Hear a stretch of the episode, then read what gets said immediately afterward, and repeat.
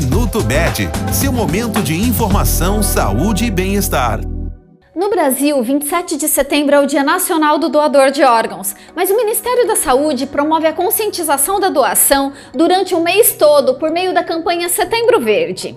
O país tem o maior índice de aprovação do mundo à doação de órgãos e é considerado referência mundial de transplantes, o que tem beneficiado muitas pessoas que necessitam de um novo órgão para viver aos doadores vivos e os falecidos. O doador vivo é qualquer pessoa saudável que concorde com a doação de rim ou de medula óssea.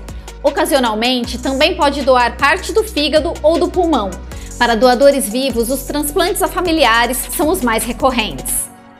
Este foi o Minuto Med, Medicina Diagnóstica. Responsável técnico, Dr. Aloysio Abud, CRM 31912. Agende seus exames pelo telefone 16 35140700.